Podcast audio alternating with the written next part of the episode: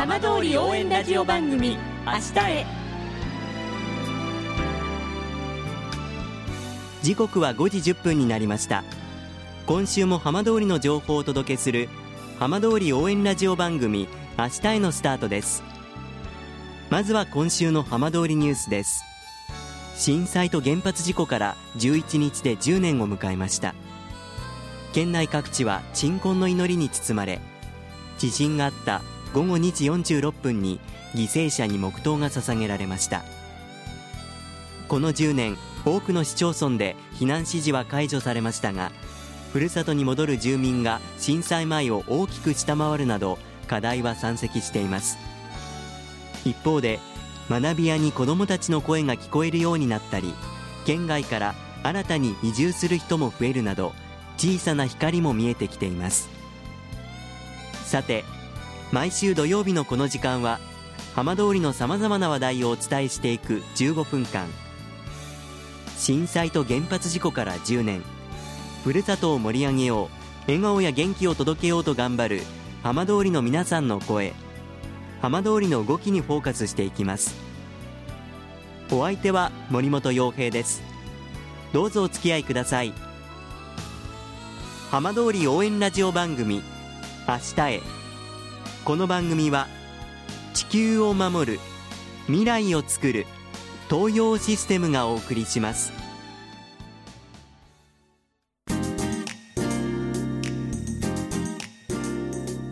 代わっては浜通りの話題やこれから行われるイベントなどを紹介する浜通りピックアップです。いよいよ明日サッカー JFL いわき FC が今シーズン開幕戦を迎えます。いわきグリーンフィールドで行われるビアティンミエとのホーム開幕戦を前にいわき FC で今シーズンも指揮を執る田村雄三監督にお話を伺いました。田村監督よろしくお願いいたします。よろしくお願いいたします。さあシーズンの開幕がいよいよ明日に迫ってきました。改めて今はどんなお気持ちでしょうか？まあ、そうですね、あの明日のためにいろいろ準備してきましたので、えーまあ、あの今年の目標を達成できるように、あのまあ、コロナ禍ではありますけれども、ええ、皆さんに元気に与えられるような、あのプレーをして勝利をしたいと思います。ここまでの調整の状況はいかがですか、まあ、あの一人あの、田中という選手が大怪我してしまったんですけれども、ええ。まあ、それ以外はあの全員戦力としてテーブルに乗っていますので、あの自分たちのやるべきことをあの選手も一生懸命日々から一生懸命取り組んでくれましたし、えーまあ、本当に目の前の試合にあの一戦一戦決勝戦のつもりで戦うっていう準備もできています。監督ご自身は、まあ、こうシーズン重ねてくる中での思いというのはいかがでしょうか？監督を任させていただいてあの5シーズン目になるんですけれども、ええ。まあ、あの去年はあのカテゴリーを上げることはできなくて、えー、悔しい思いしましたので、まあ、今年 JFL2 年目ということで、あの去年の悔しさをあの今年晴らせるように、えー、選手と一緒に頑張っていきたいなというふうに思ってます。まあ、その JFL から J リーグへというところで、まあ、心強い新戦力も加わっています今年のいわき FC のチームどんなふうに監督には映ってますか？まあ、毎年なんですけれども、あの入ってくる選手のレベルっていうのは上がっていますし、えー、もちろんその強化という部分で、あの補強という、えー、側面で、あの獲得してますので、えええー、去年以上の、あのサッカーを必ずしなくちゃいけないと思いますし、えー、去年以上の成績を残さなくちゃいけないなというふうに思ってます。やはり JFL に昇格してのこのシーズンというのは、まあ、収穫、それからまあ課題も見えてきたと思うんですが、それぞれいかがでしょうか？まあ、収穫というのは、まあ、あの相手の出方だったりとか、えー、戦い方っていうのはあの例えば一つのチームが、えー、自分たちとやるにはこういう戦い方した戦い方したけど自分たちやるときは全然違ったとか相手の良さを消すカーをするチームが多いなってすごく受けました、はい。まあ、その中で、あのー、課題としたらや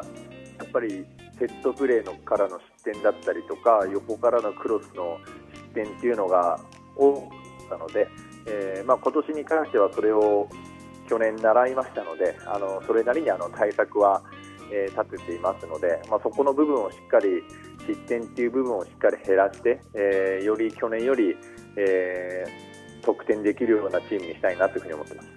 一つ一つの試合の積み重ねの中でいわき FC は浜通りを代表するチームに成長してきていますホームタウンに双葉郡も加わった中でより今年はそれをかみしめるシーズンになるんじゃないでしょうかいわき、まあ、浜通り、まあ、双葉郡でホームタウンを広げさせていただいて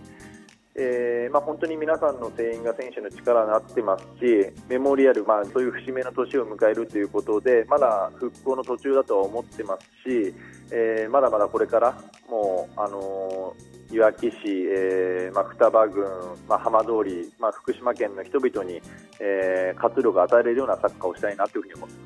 す。先月の福島ユナイテッド FC との福島ダービーではサッカーの聖地 J ビレッジに多くのファンサポーターも詰めかけました。実際その応援というのはいかがでしたか？あ本当にあの2000今日の人が集まっていただいてあの本当にコロナ禍ではあったんですけれども本当に素晴らしい雰囲気の中でサッカーできたっていうことを本当に感謝したいなって思ってますし、ええ、まあ、あの勝利できたらもっと良かったと思うんですけれども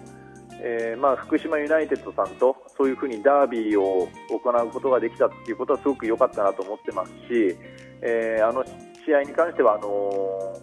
ー、まあ、敗戦したことで、え得たこともありますのでその課題を、まあ、明日の開幕戦まで開幕戦に向けてチームとしては修正してきましたので、えまあ、同じことを繰り返さないように、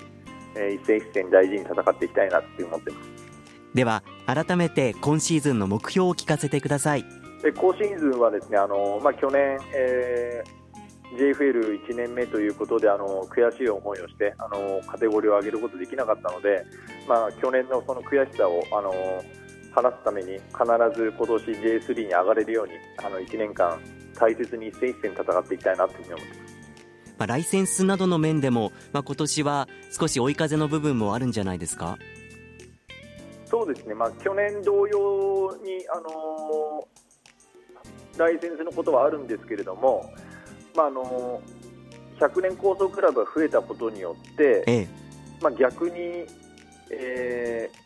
ー、同じ思いというか同じ緊張感のあるチームといったらちょっと語弊があると思うんですけれども上を目指しているチーム同士がやる試合をできるということは、えー、私たちにとってはプラスなのかなというふうに思ってます。明日の開幕戦はどんな試合見せてくださいますか、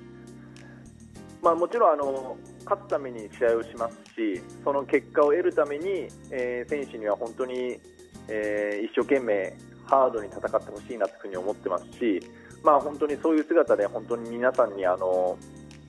活力を与えられるようにそういうプレーは最低限選手にしようというふに言いますし、えー、その上でしっかりあのウィージンを勝てるように頑張りたいと思います。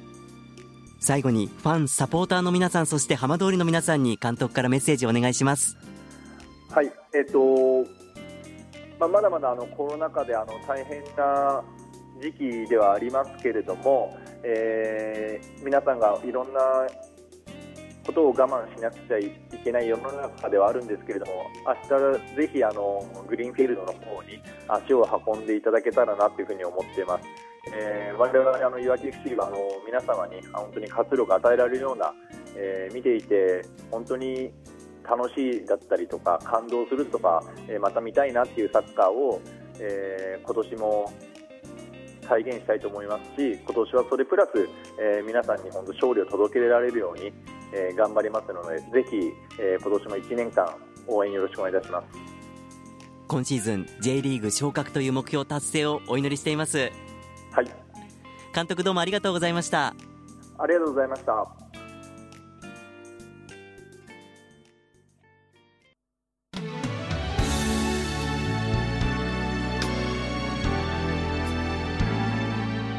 浜通りの情報たっぷりでお送りしてきました。浜通り応援ラジオ番組明日へ。この番組は地球を守る未来をつくる東洋システムがお送りしました。